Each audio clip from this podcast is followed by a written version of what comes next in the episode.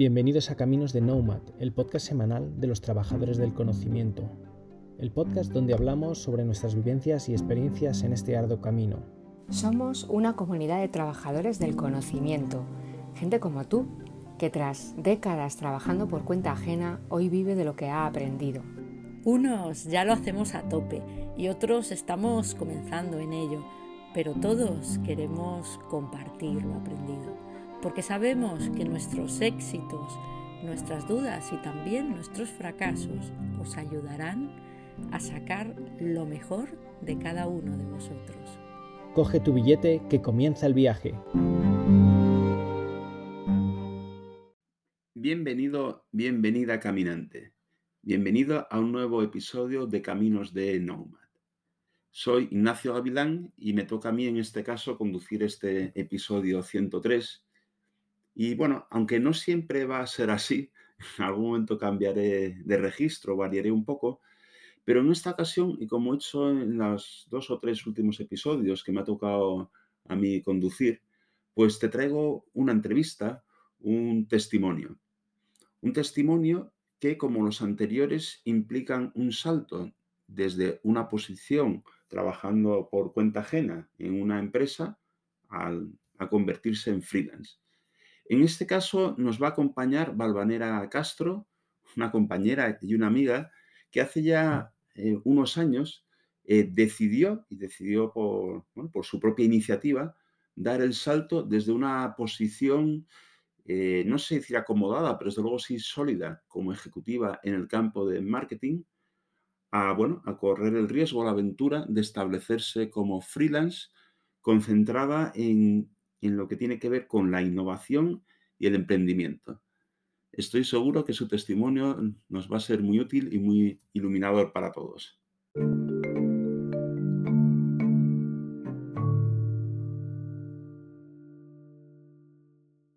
Bueno, Valvanera, pues bienvenida y muchas gracias por acompañarnos aquí en Caminos de Nomad. Gracias a vosotros por, invitarme, Nacho. La verdad es que es un podcast eh, que me interesa mucho, eh, muy interesante por las personas que intervienen y ahora por ese formato también modo entrevistas que también aporta muchísimo valor también al, podcast. Bueno, Albanea, pues si me lo permites, llega el momento de ponerse colorada. ¿vale? Porque voy a contar para nuestros oyentes un poco tu currículum. Bueno, un resumen, porque realmente contarlo todo es complicado, ¿vale?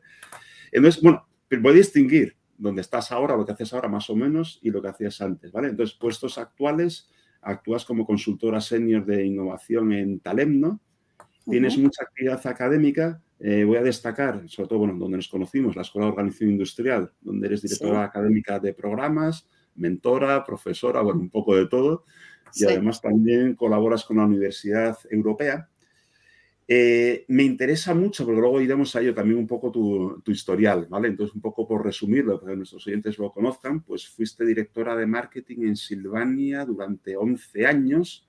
Sí. Y también fuiste responsable de marketing en Renove, y luego estuviste de junta controller o controller. Has dado clases también en muchos más sitios, pero sobre todo me interesa un poco la parte profesional, lo que habéis hecho en marketing, ¿vale?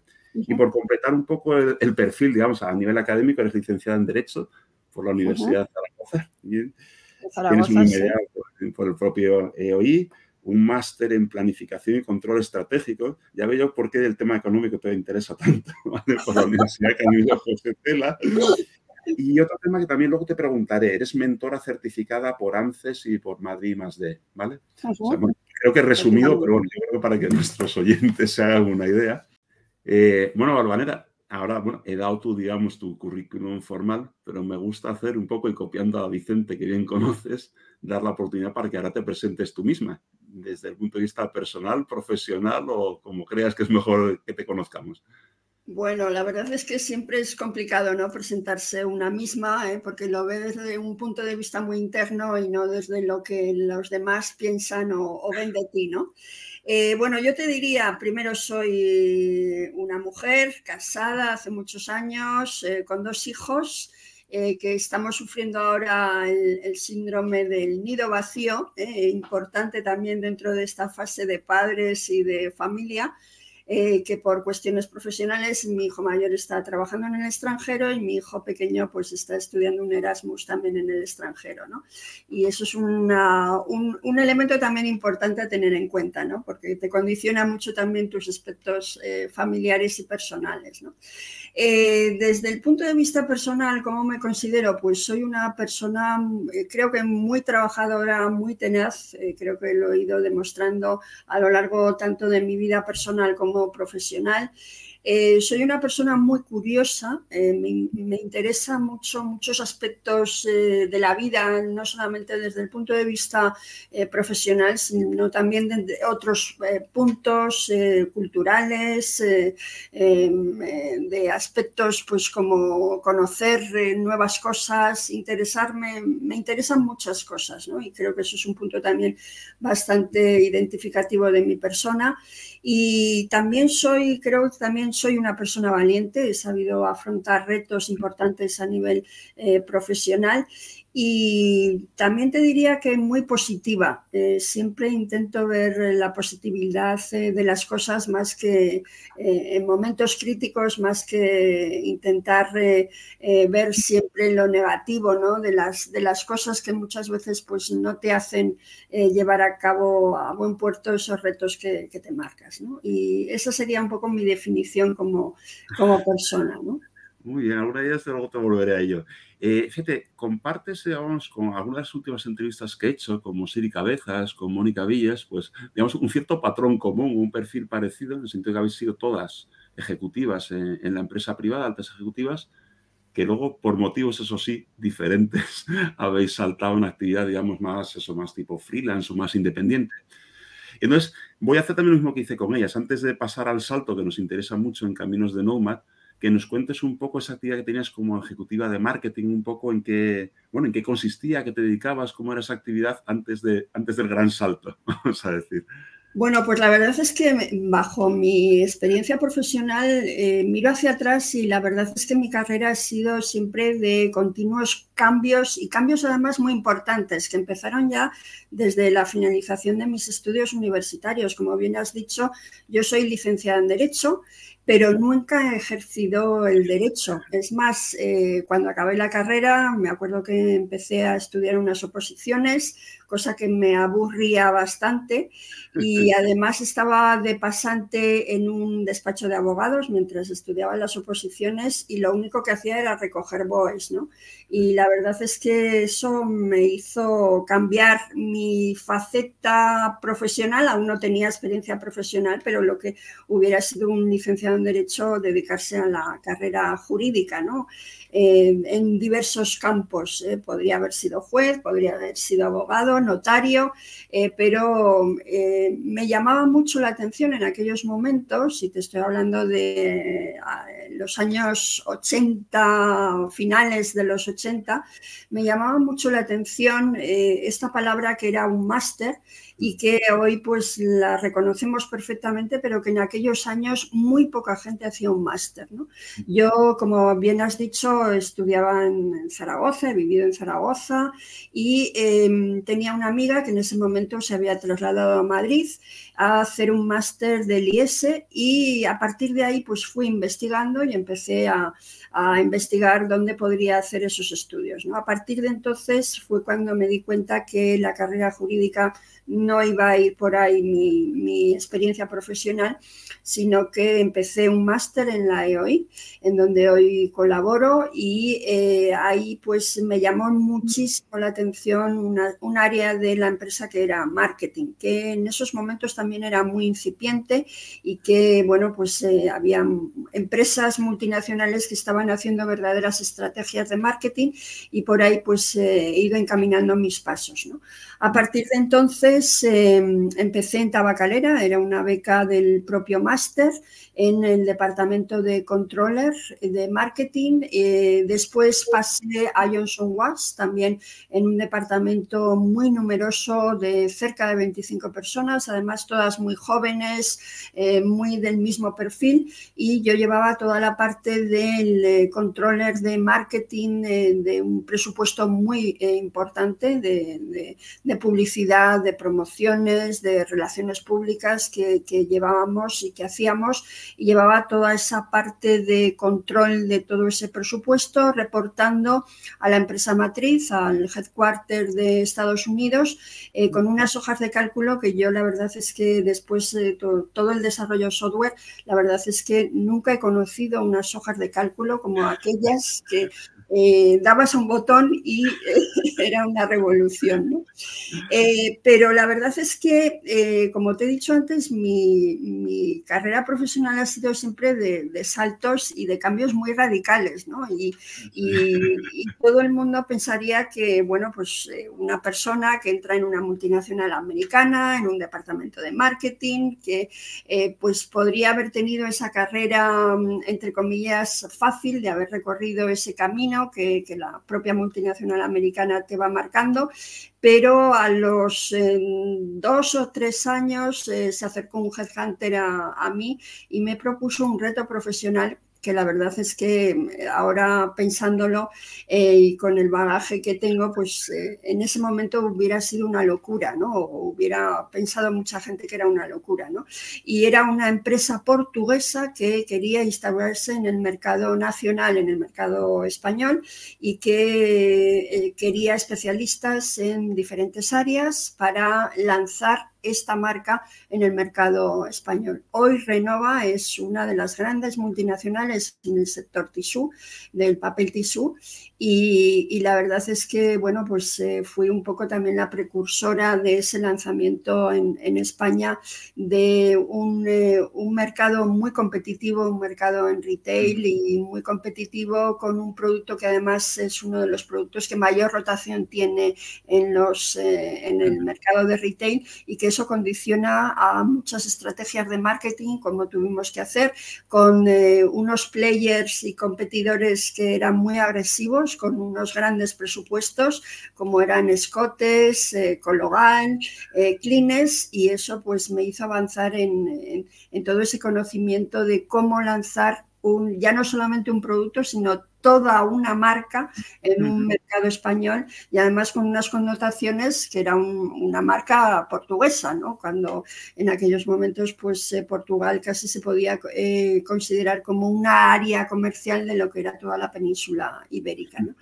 Em, bueno, pues eso fue una gran experiencia. Me tiré a la piscina y afortunadamente salió bien, pero también a los cuatro años, pues em, di otro giro también completamente diferente, en el que una empresa como Silvania, que era también es una de las principales empresas multinacionales en el sector de la iluminación, pues me llamó para mm, introducir también la marca Silvania en el mercado de retail, ¿no? Y eso desconfiguraba también toda mi carrera profesional porque pasaba primero a un sector muy técnico, eh, con, eh, yo no entendía nada de iluminación, no sabía lo que eran los grados Kelvin, no sabía lo que eran los lúmenes, no sabía lo que eran los batiajes y tuve que aprender mucho ese aspecto técnico porque al final eh, si uno se dedica a lanzar un producto tiene que conocerlo perfectamente bien. ¿no? Eh, también con un condicionante industrial muy importante, teníamos como 10, 11 fábricas alrededor de, toda Europa. Eh, viví también toda la parte de llevar las fábricas también a, a, los mercados asiáticos y eso pues desde luego también me dio un bagaje internacional muy importante porque pues al principio fui retail manager del sur de Europa, perdón, de, España y Portugal y después eh, directora de marketing de todo el sur de Europa, llevando cinco países entre ellos Francia, que era la primera vez que una persona española llevaba el mercado francés y además mujer, y eso también eh, era un plus de dificultad eh, muy importante. Y bueno, pues mi labor pues en diferentes áreas de, de, los aspectos de marketing pues era pues lanzamiento de nuevos productos, buscar nuevos modelos de negocio, nuevas áreas donde poder desarrollar los diferentes eh, productos y eh, lanzar pues eh, aspectos tan importantes como hoy con la crisis energética que tenemos como todo el tema de la iluminación LED, ¿no? que es un tema también muy importante. También estuve como representante de mi compañía en toda la, gestión de los residuos de aparatos eléctricos y electrónicos, eh, fundamentalmente en el área de la, de la, iluminación. En la Unión Europea también eh, volví otra vez a mi campo de jurídico, eh, porque allí se discutían muchos temas de normativas. bueno, fue también un, un elemento también muy interesante muy duro, ¿eh? porque poner en, concordancia tantos intereses, tantos países, pues la verdad era, bastante crítico. Y luego transponer toda esa normativa al mercado nacional, ¿eh?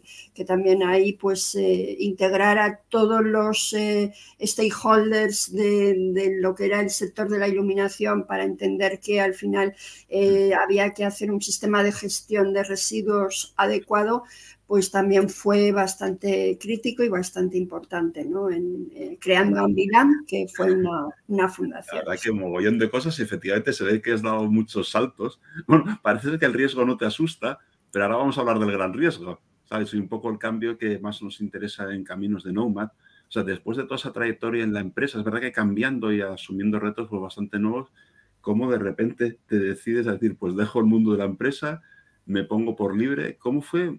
O sea, varias cosas. ¿Cómo fue esa decisión? ¿Qué sentimientos la acompañan? Entiendes que eres valiente, pero vamos, hay que ser muy valiente para dar ese salto.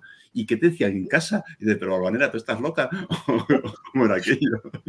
Sí, muchos me decían eso, sí.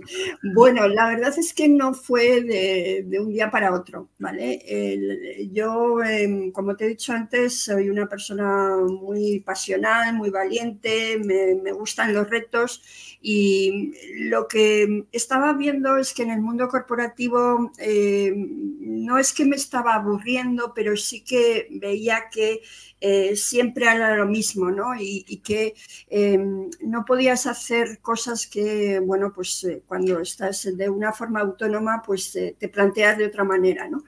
Em, yo me había cambiado de Silvania, había cambiado a Quilosa, pensando que eh, eh, en Silvania ya lo había hecho todo después de esos 11 años y medio y que necesitaba un cambio. Pero realmente me di cuenta cuando llevaba ya dos años en Quilosa que no necesitaba un cambio de empresa, sino un cambio de actividad.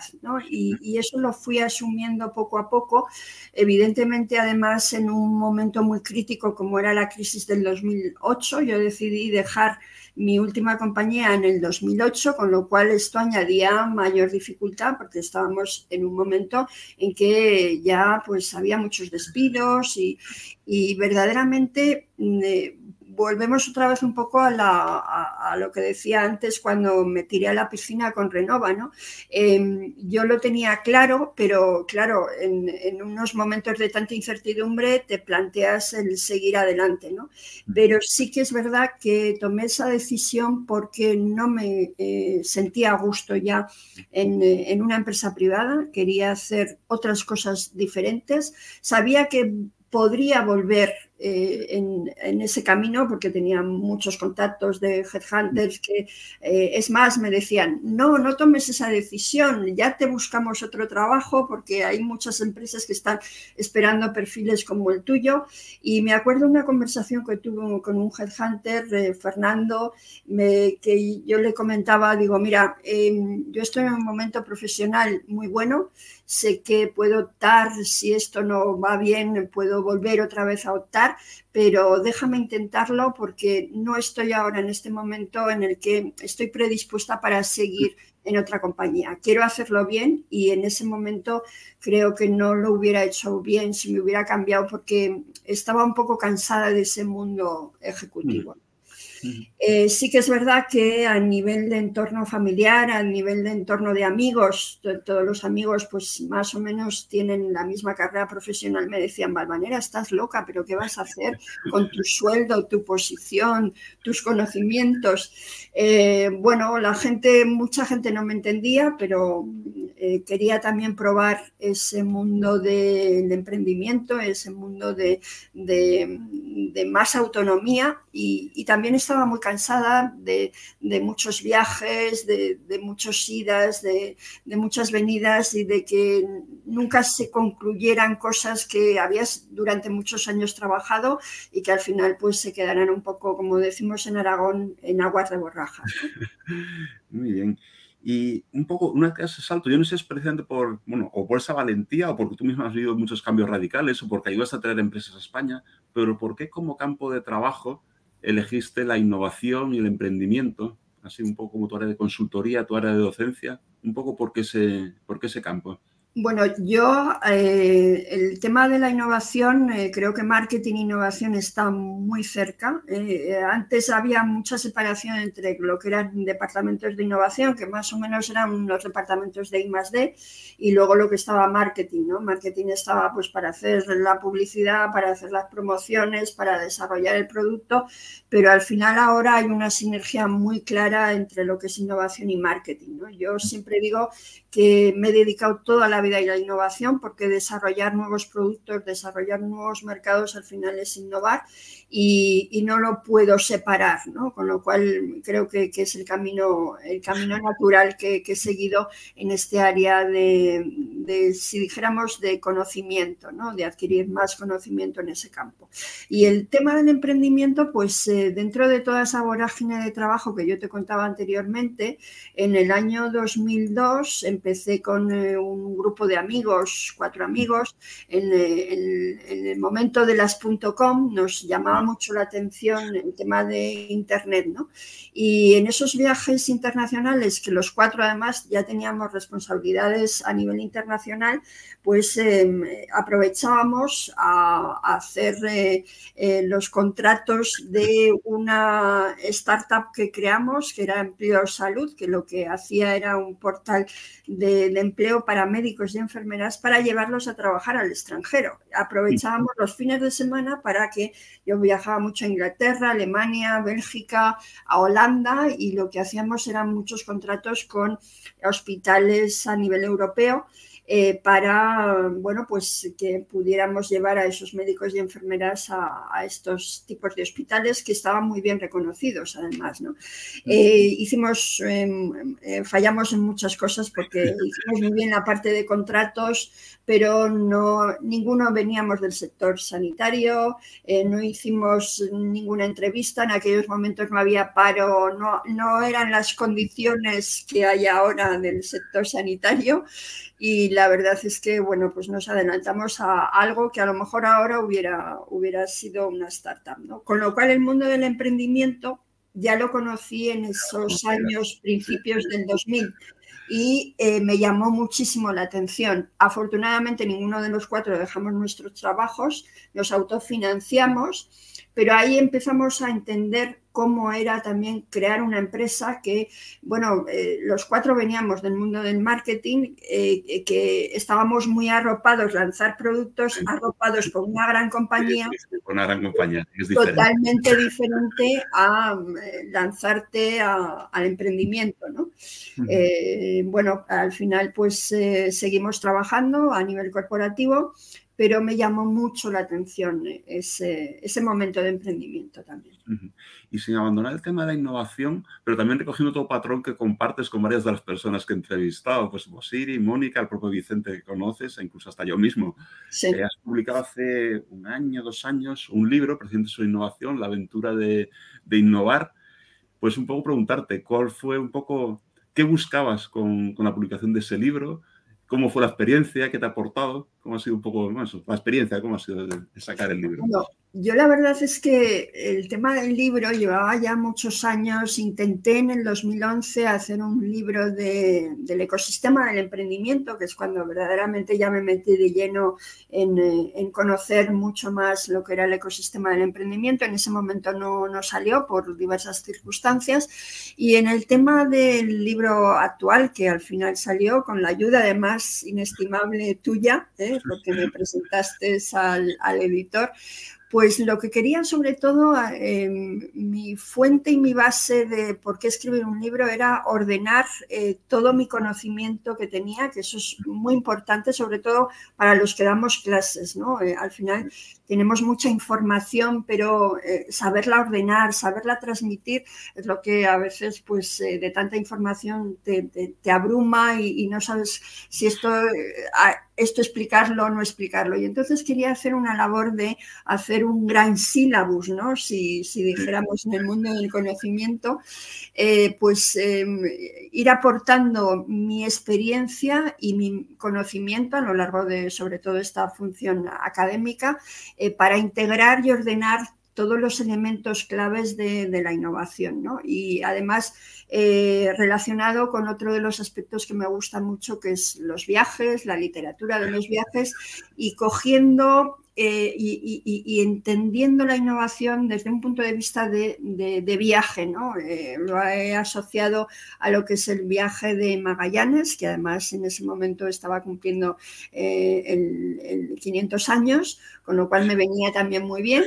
Y, viendo esos elementos de, ese viaje tan importante que Magallanes y su grupo pues hicieron a lo largo de la vuelta al mundo, pues eh, cómo integrar también los elementos de, ese viaje en los elementos de la innovación, que al final la innovación es un viaje, un viaje que muchas veces no llegas a la meta final, no llegas a los resultados, pero que tienes que integrar muchos elementos desde el punto de vista em, más de recursos, pero también desde el punto de vista más eh, cultural y de las personas. ¿no?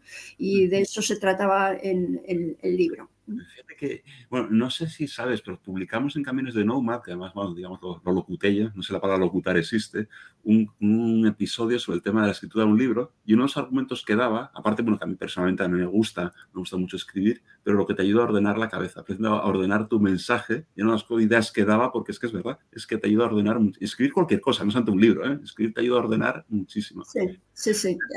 Dicen además, mira, el otro día estuve leyendo que el escribir con bolígrafo, no en el ordenador, te ayuda a seguir siendo muy creativo y a mí sí, me sigue gustando escribir en papel. Me acuerdo que mi primer boceto del libro lo hice en papel, para nada utilicé el ordenador y me, me sirvió para ordenar los diferentes elementos de, de, los aspectos que quería hablar en la, de la innovación. ¿no?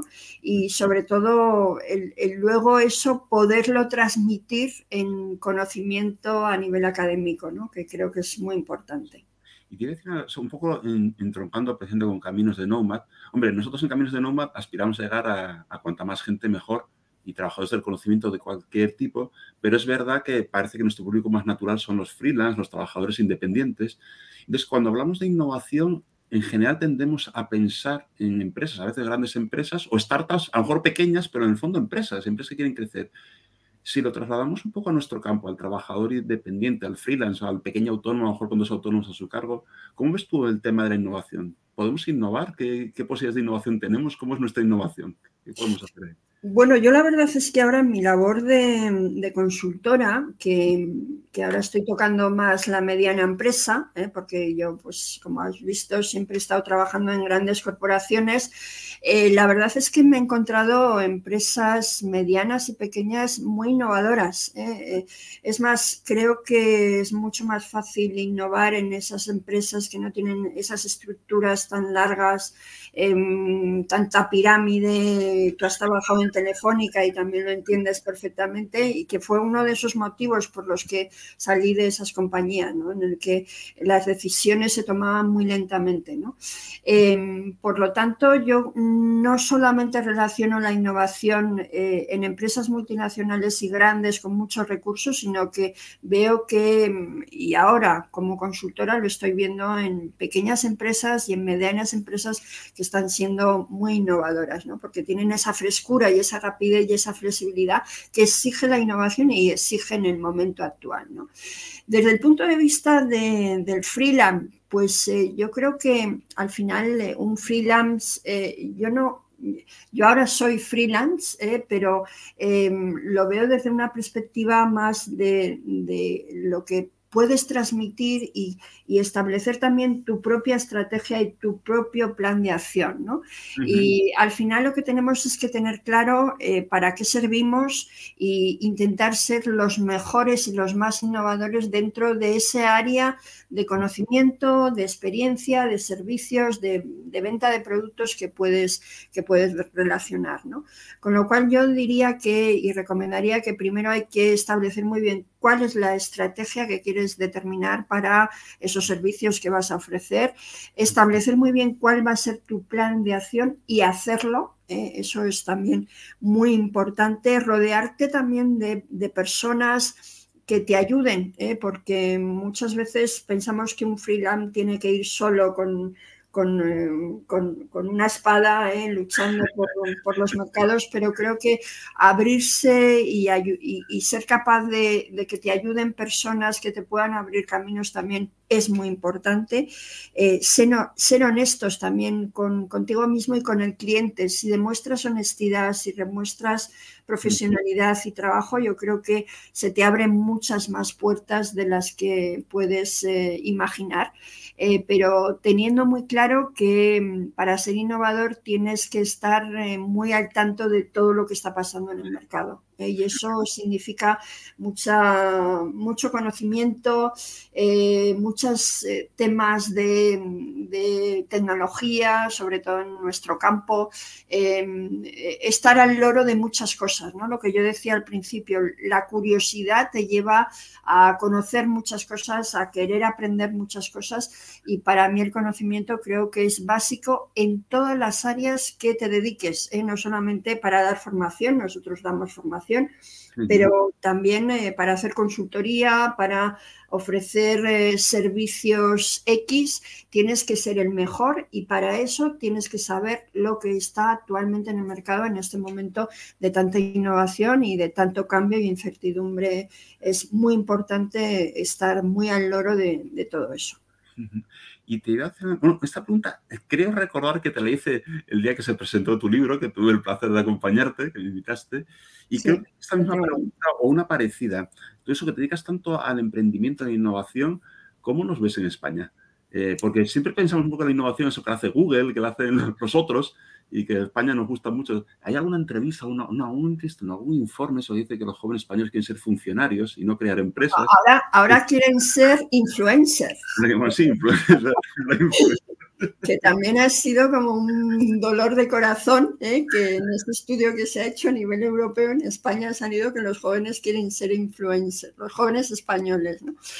Bueno, vamos a ver, em, ¿cómo veo el emprendimiento en España? Pues eh, yo lo vería desde dos prismas. ¿eh? Eh, desde el punto de vista del ecosistema del emprendimiento, parece mentira, pero hay muchísimo apoyo al emprendimiento, muchísimas instituciones. Desde aquellos años 2000, principios del 2000, cuando te contaba que yo empecé en ese mundo del emprendimiento, pues hablar de un venture capital Mm, vamos, parecía que era un marciano que venía aquí a, a conquistarnos, ¿no?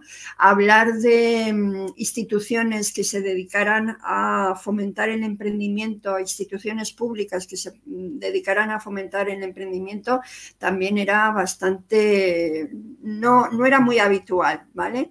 Eh, fondos de financiación, tanto públicos como privados, ¿eh? business angels, ¿eh? la palabra business angels tampoco existía en aquellos años, con lo cual yo creo que el ecosistema de ayuda al emprendimiento desde el punto de vista financiero, desde el punto de vista de recursos, desde el punto de vista de la mentoría que hemos hablado antes, pues eh, yo creo que hemos creado un ecosistema bastante importante.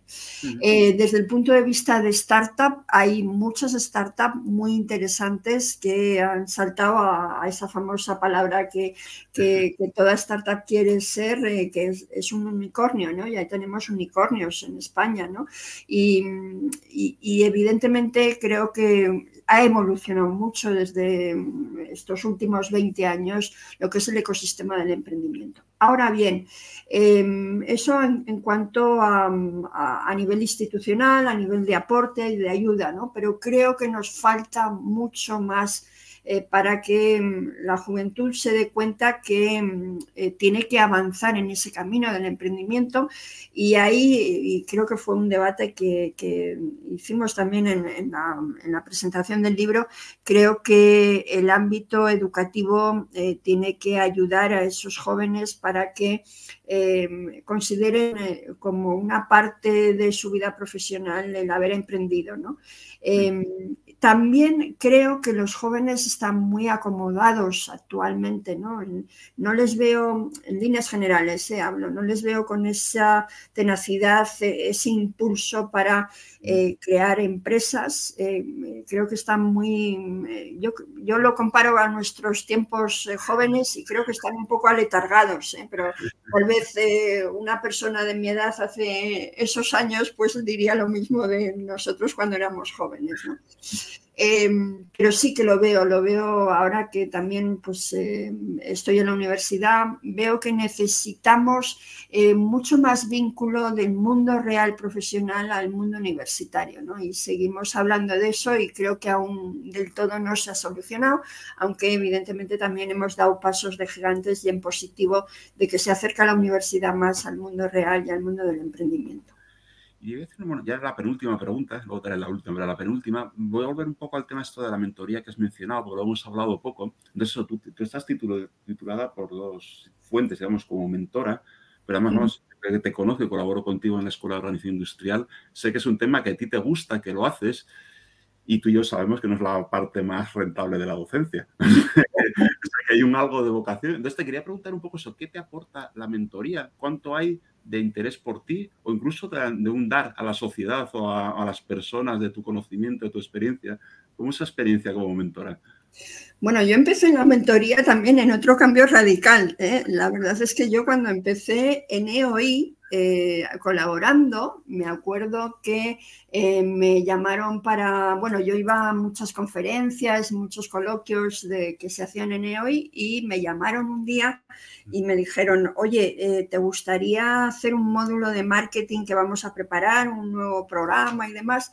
Eso era en el mes de junio y dije que por supuesto que me encantaba y no tenía yo follones en mi empresa, pero me metí en otro follón y me pasé todo el verano preparando ese, ese plan. Eh, e, e, ese conocimiento de marketing, que yo la verdad es que eh, pues para mí fue muy difícil, fue casi escribir un libro porque lo había siempre practicado, pero no lo había puesto en conocimiento. ¿no? Me paso todo el verano preparando ese módulo y llego en septiembre y me dicen que el programa se suspende, que no hay alumnos, pero me ofrecen la posibilidad de ser mentora. Y yo digo, ¿y esto de la mentoría qué es? ¿no? Eh, bueno, pues eh, como no sé, muchas veces no sé decir que no, pues eh, dije, pues adelante, ¿no? Tenía yo más miedo como mentora que los propios alumnos en ese primer proyecto, ¿no? Y a partir de ahí, pues empecé mi colaboración con EOI en la parte de mentoría. La verdad es que me gustó muchísimo. ¿Por qué?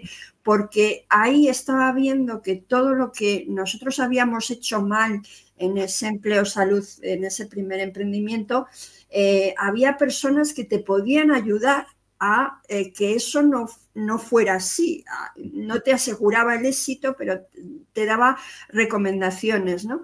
Y yo sobre todo, pues lo que vi es que podía aportar ese conocimiento, esa, experiencia en un principio en ese ámbito académico, pero luego empecé también a mentorizar startups, ¿no? Startups que tenían ideas muy locas, eh, pero que había que canalizarlas estratégicamente, estableciendo muy bien cuáles eran esos caminos adecuados para llevar a cabo un proyecto. ¿no? Al final estaba haciendo lo mismo que hacía en corporación, eh, pero eh, ya ayudando a los demás, porque al final el lanzamiento de un producto, pues volvemos a lo mismo, es un emprendimiento interno corporativo, ¿no? Y al final lo que quería pues era ayudar, veía que se me daba bien y, veía que, sobre todo motivaba a la gente, ¿no? Eh, el, poder crear algo desde cero siempre me ha parecido algo como mágico y poderlo hacerlo real, ¿no? Y bueno, tanto en el mundo académico como en el mundo del emprendimiento, ese fue mi, traslado también dentro de, estos cambios radicales, ¿no? De empezar un programa de marketing a decirme, oye, tú, eh, mentora, y dices, ¿y esto qué es? el autoconocimiento también y el autoaprendizaje. Muy interesante. Jo, eh, vamos a tener que ir cerrando. La verdad que estaría hablando contigo horas y horas. Por suerte tenemos otros foros donde podemos continuar, pero caminos de Nomad, así que vamos un poco a, ir cerrando. Y bueno, de ese porque soy ingeniero, porque soy muy cuadriculado y también suelo cerrar los episodios cuando son entrevistas de la misma manera. Entonces, te voy a pedir un poco, pues, un mensaje final para la gente que nos puede estar escuchando que son, bueno, puede haber de todo, pero son trabajadores del conocimiento, muchos autónomos, otros que a lo mejor lo van a ser, otros a lo mejor están en empresas. Creo que de mi, mi antigua telefónica nos escuchan bastante. pues, ¿qué podrías decir en lo que tú quieras? Pero a lo mejor pensando en la innovación o en emprender o no sé, ¿qué mensaje darías un poco a nuestro público, un mensaje final? Bueno, yo primero que si tienen el planteamiento de emprender, o de montárselo en manera autónoma o freelance, eh, lo tengan claro, eh, porque luego volver atrás es un poco más complicado. Eh. Em, me acuerdo que me decía un compañero, es que fuera de una compañía hace mucho frío, y verdaderamente es verdad, no todo es tan bonito. Yo pasé de tener un muy buen salario a buscarte la vida, y eso los que hemos estado muchos años trabajando en, corporación, pues nos cuesta. ¿eh? Entonces, eh, primero hay que tenerlo muy claro, hay que saber sobre todo en qué campo te quieres especializar. Eh, hay que también em, em, que te recomiende gente que lo ha hecho, ¿no? Y por eso este podcast me gusta mucho porque te da muchas recomendaciones de lo que tienes que hacer, ¿no? no dar ese salto al vacío, creo que hay que tener la cabeza fría. Em, y saber que si te planteas esta aventura, en esta aventura hay pues como esa vuelta al mundo que decíamos antes de Magallanes, hay cosas buenas, hay cosas malas y hay que sopesar las cosas. Eh, mi cambio eh, no fue de un día para otro, sino que sopesé las cosas, eh, puse en valor eh, lo bueno de corporación y lo malo que podría tener el, ser eh, un autónomo, el buscarte la vida de forma mucho más eh, fuerte que, cuando estás en corporación. Y bueno, ser valiente también, ser valiente y ver esa positividad de las cosas más que el fracaso si esto no sale, ¿no? Siempre se puede dar marcha atrás, pero sobre todo también con con un aspecto muy importante que decía antes del aprendizaje, eh, de no quedarse atrás en, lo que viene, en el futuro y sobre todo en este campo de innovación que está constantemente cambiando. Mm, muy bien. pues muchísimas gracias, Balvanera. Ha sido un auténtico placer, ha sido un lujo. Yo ese lujo lo disfruto también en otros ámbitos, pero bueno, por lo menos para nuestros oyentes. Yo, lo, disfruto también contigo. ¿eh? Porque me aportas también mucho conocimiento y mucho valor y seguir adelante, ¿eh? que, esto es eh, una carrera que, nunca acaba. ¿eh? Pues muchas gracias, Valvanera. Bueno, a nuestros oyentes decirle ya que bueno, pueden encontrar, podéis encontrar a Valvanera en, en, LinkedIn, en Twitter no tuiteas mucho, pero de vez en cuando algo sí. Últimamente estoy un poco fuera de las redes. La verdad es que eh, me lleva mucho tiempo el trabajo actual y, la verdad es que estoy, eh, entro mucho, ¿eh? pero no posteo mucho, la verdad, y tengo que volver otra vez un poco a retomar. y por supuesto que lean tu libro, La aventura de innovar. Por lo he leído y por supuesto vale la pena, sobre todo si os el campo de la innovación y el emprendimiento, se lee muy bien y bueno, ya habéis escuchado a Balvanera, o sea, sabe muy bien de lo que habla, así que vale mucho la pena leerlo. Pues pues pues Muchísimas gracias, Nacho. Y hasta la próxima. Muy Bien. Gracias. hasta luego. Adiós. Un saludo.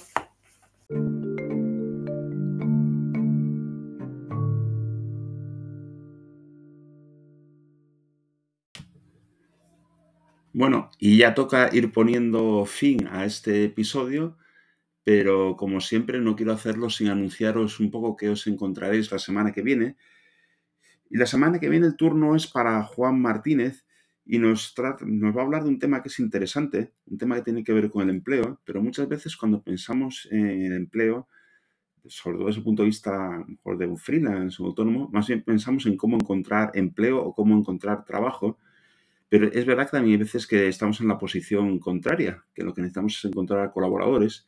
Y en este próximo episodio, pues Juan nos va a explicar precisamente cómo redactar una oferta, una oferta atractiva que logra atraer al mejor talento que podamos necesitar. No os lo perdáis. Hasta la próxima semana.